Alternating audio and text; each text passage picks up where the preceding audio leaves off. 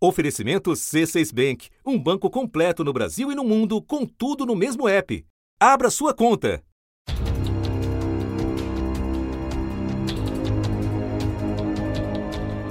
Com a rede de saúde pública superlotada, doentes em Manaus passam horas em busca de um leito. 96% dos leitos de UTI dos hospitais públicos do Amazonas são ocupados. Uh, leitos de UTI aqui na nossa grande São Paulo continuam lotados, o índice de ocupação só aumenta. De acordo com a Secretaria Estadual da Saúde, 80% dos leitos estão com pacientes com suspeita ou casos já confirmados da doença. Na capital, esse número passa de 75% e em alguns hospitais está ainda maior, 90% já. O município do Rio tem uma fila enorme de pacientes que precisam de internação. Em grandes cidades brasileiras, a capacidade do sistema de saúde para absorver novos pacientes e dar tratamento adequado aos já admitidos se aproxima perigosamente do limite, quando não chegou a ele. No Ceará, o número de leitos nos hospitais também está perto do limite e 100% das vagas de UTI estão ocupadas. Em Belém, todos os leitos de UTI da rede pública estão ocupados. Nas unidades básicas de saúde faltam médicos. Só pessoas com sintomas leves de Covid-19 são avaliadas. Segundo a prefeitura, muitos profissionais de saúde estão afastados por causa da doença. Falta de tudo: vagas nas emergências, leitos nas UTIs, respiradores, macas, ambulâncias e, tão ou mais importante, um número adequado de profissionais de saúde. Para desespero dos doentes e das famílias. Este é o leito clínico do Hospital Estadual João Lúcio Pereira Machado, na zona leste de Manaus. Superlotado, os acompanhantes dormem no chão, embaixo das macas dos pacientes. Nos corredores, alguns visitantes dormem, enquanto famílias carregam os mortos em caixões. A saturação dele está 60, fez tomografia, fez exame de sangue. Tá faltando o quê? Para dar um leito, um leito decente para o meu sogro. Essa madrugada faltou muita gente. Com Deus nos acuda aqui dentro. Ele está precisando de urgência, uma UTI. E ele tá muito mal. Ele tá tossindo muito, tá com falta de ar. Pelo amor de Deus, me ajude. Diante dos profissionais da saúde, escolhas muito difíceis. Se a curva de casos e mortes por coronavírus continuar descontrolada e a falta de recursos nos hospitais se evidenciar ainda mais, a previsão é que médicos precisem fazer uma escolha dolorosa. Quem terá direito a um leito de UTI? Quem vive quem morre. Um Estado que não tem recursos para todos terá que priorizar alguns. É disso que trata o protocolo que a Secretaria de Saúde do Rio quer criar para o atendimento a pacientes graves de Covid-19. A intenção é que o médico não decida sozinho quem vai ganhar um leito de UTI ou um respirador. Diante do impasse, os médicos teriam que analisar seis órgãos dos pacientes com Covid, como pulmão, rins, coração, e depois a atribuir notas ao funcionamento deles. Doenças pré-existentes também seriam pontuadas. Ganharia a vaga quem tivesse menos pontos.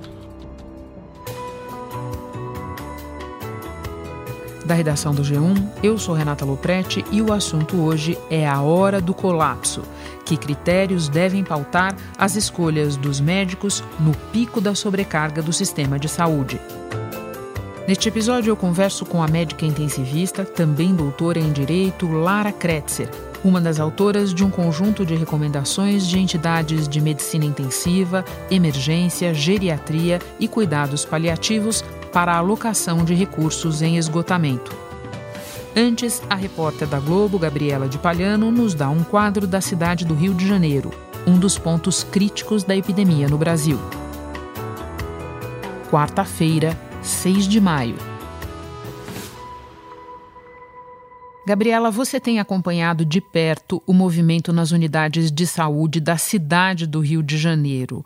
Qual é a situação? Descreve para nós. É o seguinte, Renata, as emergências na cidade do Rio já estão superlotadas, algumas com o dobro, com o triplo da capacidade. A gente tem que lembrar que a emergência, a sala vermelha, a sala amarela, das UPAs, mesmo dos hospitais, é, as unidades de pronto atendimento, elas são a porta de entrada do sistema. E depois desse momento, o médico vai avaliar se aquele paciente vai ser internado ou não. Mas essas esses leitos nesses locais, eles têm que ficar livres para que a fila possa andar. Hoje a gente tem na cidade do Rio 31 emergências impedidas. Ou seja, ninguém mais consegue entrar nessas emergências por causa da superlotação. As ambulâncias chegam a ficar mais de sete horas com os pacientes indo de uma unidade de pronto atendimento para outra, tentando deixar aquele paciente para que ele seja socorrido em alguma unidade. É, mais de 25% das mortes aqui no estado do Rio de Janeiro aconteceram nas emergências, antes do paciente ser regulado para a internação. Hoje você tem mais de mil pessoas é, nessas emergências, é, a maioria aguardando leito. Na emergência, onde cabem 17 pacientes, tem 80. Pessoas com sintomas como falta de ar e febre estão em poltronas na Ilha do Governador, zona norte do Rio. Por quê? Porque a internação não é o local ideal para você ficar com o paciente. É como se você tivesse um grande engarrafamento para a entrada no sistema de saúde. E usando essa imagem do engarrafamento, Gabriela, qual é o impacto dele sobre outras instâncias do sistema de saúde? Olha, para você ter uma ideia, até as clínicas de família e os postos de saúde estão recebendo pacientes muito graves. A gente tem recebido relatos realmente impressionantes. É, polos de atendimento na Baixada que começaram com atendimento de 40 pacientes por dia. Há 15 dias atrás eram 150, depois pra, passou para 450.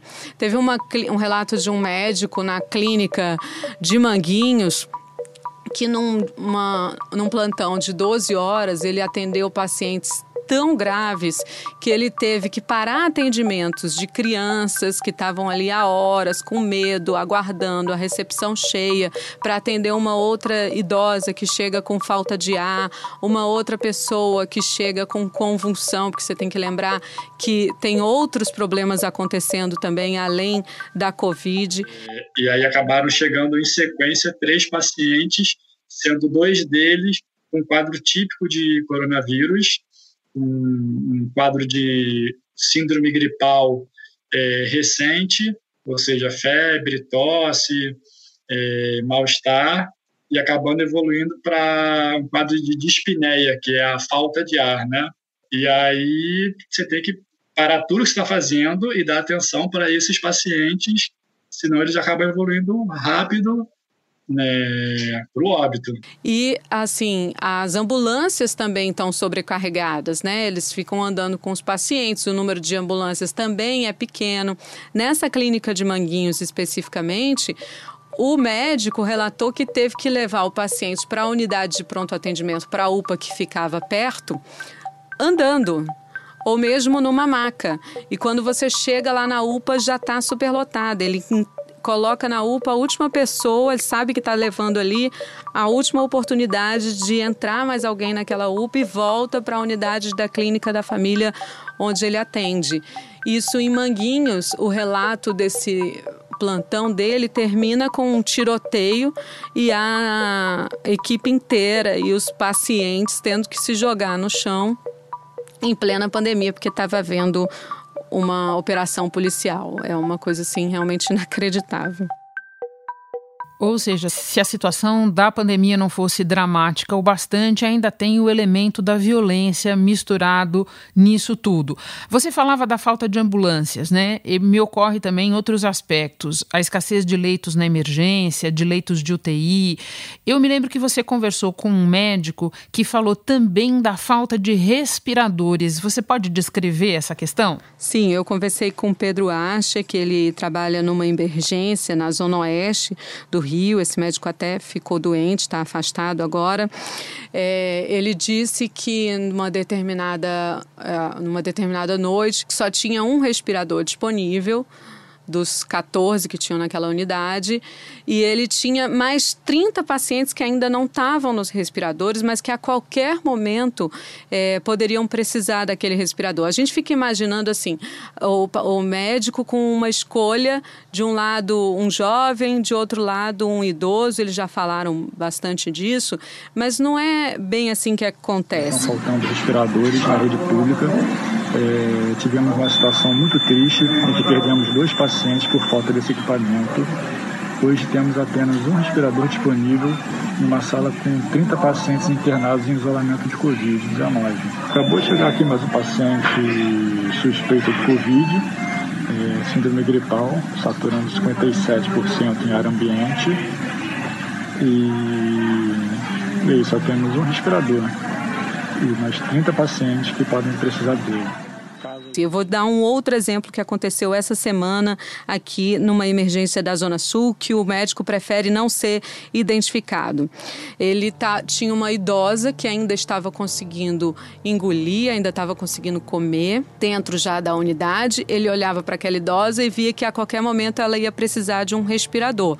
Mas ela estava bem, ela parecia bem naquele momento.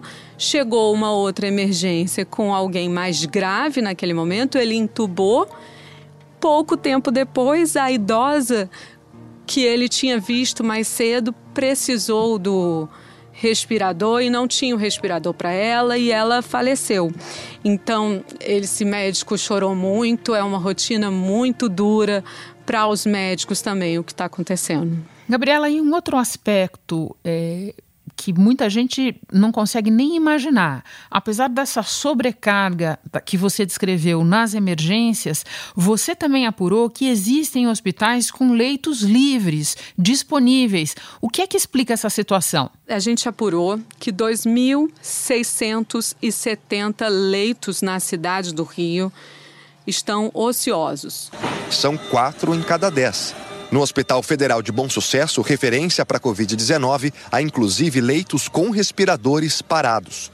A unidade deveria receber 170 pacientes da doença, mas só tem 17. São leitos impedidos no sistema de regulação. O que isso significa? A central de regulação não pode ter acesso àquele leito, não tem acesso àquele leito para regular um paciente que está na UPA, que está na unidade de pronto atendimento, porque aquele leito tem alguma, algum problema, seja falta de técnico de enfermagem, de enfermeiro, de médico ou algum pequeno reparo que tem que ser feito. Isso, esses são os leitos impedidos. Mas também tem no sistema os leitos livres, que são os leitos que, a princípio, tem médicos, tem equipes, tem respiradores. Cada hospital tem uma é, peculiaridade para ter chegado nesse, nesse, nessa quantidade de leitos impedidos em toda a rede SUS, que a gente está falando, na, do governo federal, estadual e municipal. Na rede federal é, e na rede municipal também, a gente vê a falta de investimento ao longo dos anos, a redução do número de médicos ao longo dos anos também, e agora, mesmo durante a pandemia, não, a, os, os governos não conseguiram contratar mais médicos ainda para entrar na rede. Não é só uma questão da infecção, do afastamento é, de médicos. Por exemplo, o Hospital Souza Guiar, no centro da cidade, que é uma das maiores emergências, uma das principais emergências da cidade do Rio, está operando nesse momento com 56% da capacidade.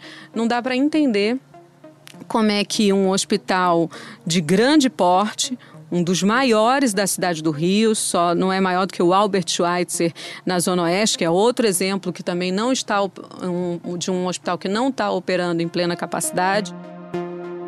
A prefeitura, por exemplo, diz que optou por concentrar os pacientes de Covid em dois hospitais, no Ronaldo Gazola, em Acari, e no hospital de campanha do Rio Centro. Mas hoje o que a gente sabe é que todos os hospitais da cidade já têm Covid, já têm pacientes com Covid. E você tirando aqueles mais especializados, como câncer, hematologia, cardiologia, claro que a gente não, não quer misturar esses pacientes, né? Num, numa situação ideal, você ninguém gostaria de misturar esses pacientes, e esse levantamento que a gente fez não considera esses leitos, nem as maternidades, nem os leitos psiquiátricos. O desafio é montar esse quebra-cabeça e juntar onde tem respirador e onde tem profissional de saúde. Por exemplo, o INTO, o Instituto Nacional de Traumatologia e Ortopedia, que é do governo federal, ele tem mais de 300 leitos e metade desses leitos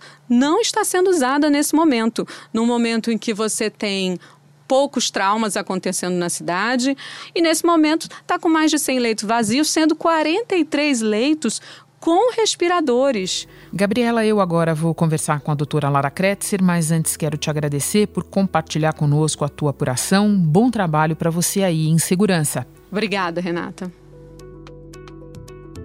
Lara, nós acabamos de ouvir a repórter Gabriela de Palhano sobre a situação no Rio de Janeiro, onde os profissionais da saúde já estão tendo que lidar com situações muito difíceis. Você é uma das autoras de uma série de recomendações para ajudar médicos a tomarem essas decisões. Por que é importante ter um protocolo nessas horas? Primeiro, a gente reconhece é, a grande tragédia que é chegar num ponto de precisar usar um protocolo de triagem como esse, né?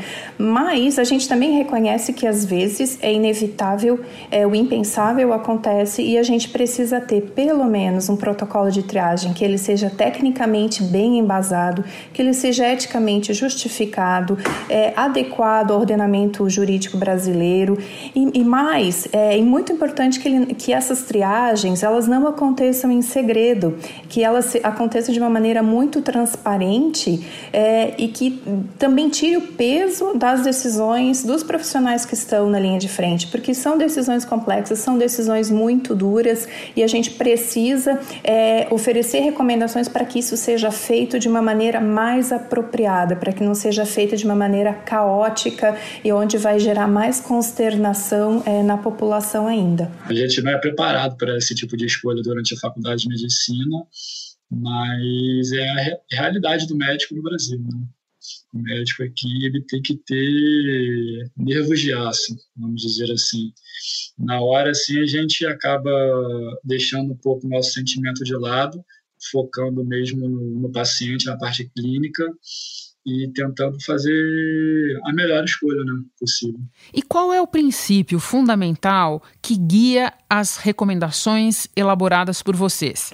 O princípio mais importante quando a gente chega numa situação crítica como essa é o de salvar o maior número possível de vidas. Então, diante de uma circunstância de colapso do sistema de saúde, isso só vai ser possível se a gente conseguir identificar aqueles pacientes que têm mais chance de sobreviver. Então, esse é o princípio. A gente precisa identificar quem tem mais chances de sobreviver e aí então essas pessoas teriam prioridade é, de alocação de recursos. Lara, eu sei que vocês trabalham com critérios para identificar esses pacientes com mais chances de sobreviver. Quais são esses critérios? A gente utiliza três critérios. O primeiro critério é um critério que uh, faz uma avaliação do quanto que uma doença aguda ela comprometeu a função dos órgãos de um paciente. E aí a gente pontua é, essa, esse, esse comprometimento dos órgãos, em termos não só de quantos órgãos estão comprometidos, mas o quão comprometidos eles estão. E aí a gente vai pontuar. Quanto maior a pontuação, maior a nossa inferência de que às vezes o paciente ele está doente demais, com os órgãos comprometidos demais para poder se beneficiar, mesmo que receba uma vaga de UTI. É, o segundo critério ele utiliza é, o nosso reconhecimento de que uma pessoa que tem, por exemplo, um paciente que tem é, uma doença de base, uma doença crônica que está muito avançada, ou até mais de uma doença crônica, que esteja avançado a ponto da gente inferir que essa pessoa ela estaria na última fase da vida, no último ano de vida, se aproximando da morte, a gente infere que essa pessoa vai é, ter menos benefício de alocação de, benefício, de recursos escassos, como um leito de UTI ou um ventilador. E o terceiro critério é o critério que leva em consideração o quão bem a, o paciente está fisicamente, isso na sua condição de base, né? Então, a inferência aqui é que quanto melhor a pessoa está fisicamente, melhor a capacidade dela, ou melhores as chances dela aguentar uma doença muito grave, como por exemplo a Covid-19, e aguentar também todo, toda a agressividade do tratamento em UTI, por exemplo, é, aparelho para respirar, as diálises e etc. Então, esses seriam os três critérios que a gente junto, é, a gente junta a pontuação de cada um desses critérios e a gente faz essa inferência. Pelo protocolo, a avaliação dos pacientes vai ser feita através de pontuação.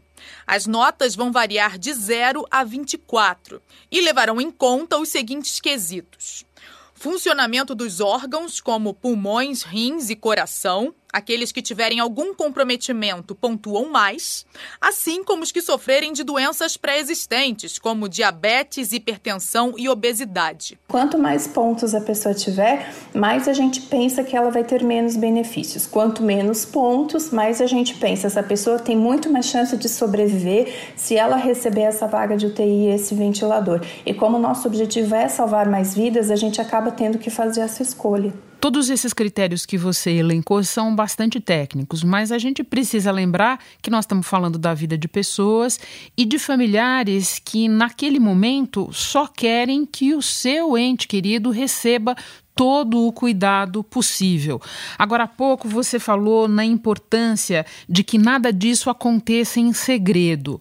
É, do ponto de vista médico, como comunicar esses critérios ao paciente sempre que possível e aos familiares? Exatamente essa situação que faz disso tudo uma grande tragédia, porque a gente reconhece que a gente não está falando de números, a gente está falando de pessoas, pessoas que são queridas, que têm familiares, que têm uma, uma função na sociedade sociedade. Então a gente reconhece a, a dor e o trauma que isso vai ser para todo mundo, não só para os profissionais da saúde, mas também para a população. É, a, o que a gente defende é que exista essa transparência. A gente precisa comunicar todo paciente que ele é admitido no hospital, ele vai ser comunicado da pontuação e a família também vai ser comunicada dessa, dessa pontuação. É claro que o processo de comunicação tem que ser feito de uma maneira apropriada, com equipe treinada, uma comunicação empática. É muito importante a gente deixar claro que o fato de que a pessoa não foi alocada é, um, um leito de UTI naquele dia não significa que ela sai da lista, ela vai continuar é, na lista e mais do que isso, ela vai continuar recebendo todos os outros tratamentos que não são escassos, né, que não estão em esgotamento e, ela, e elas precisam continuar sendo muito bem tratadas.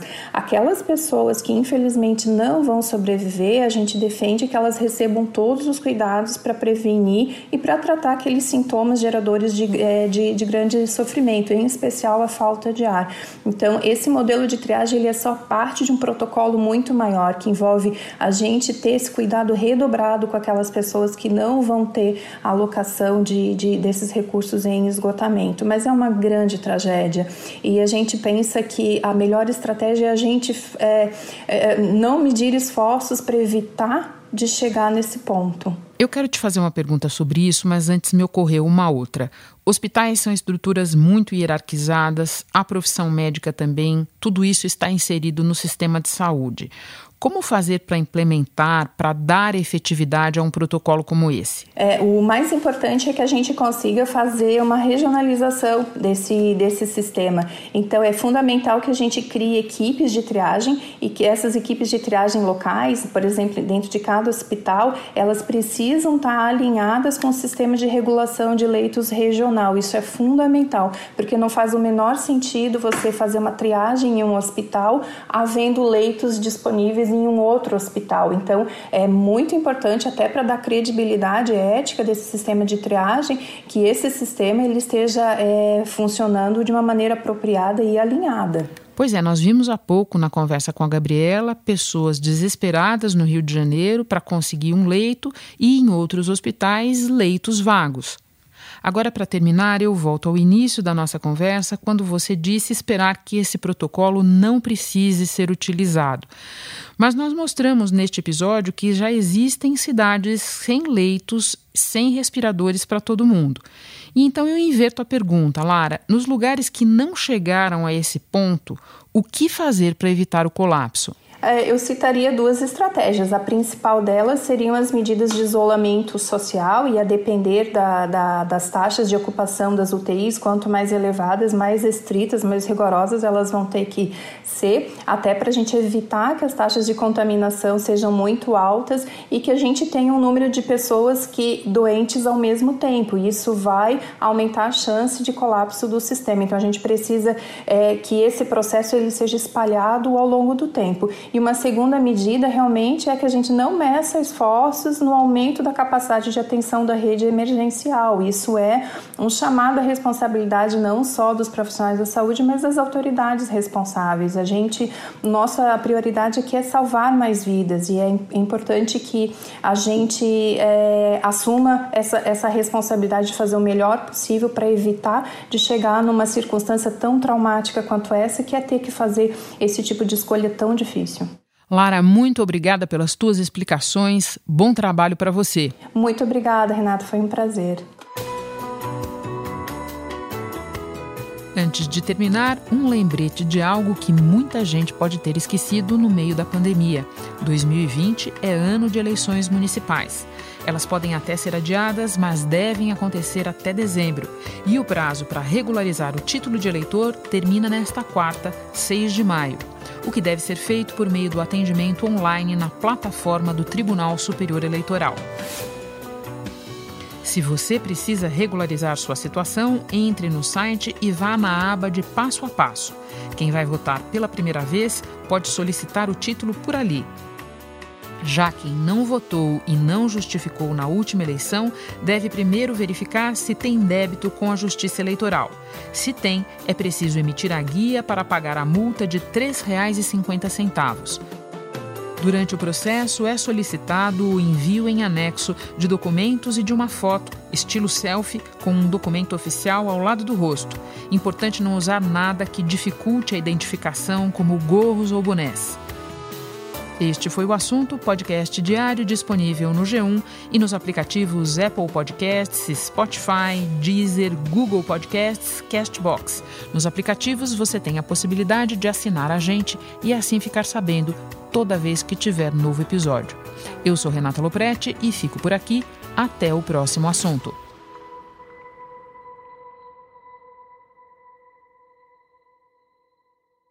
Você no topo da experiência financeira que um banco pode oferecer. Escolha um banco completo no Brasil e em qualquer lugar do mundo. Abra sua conta no C6 Bank.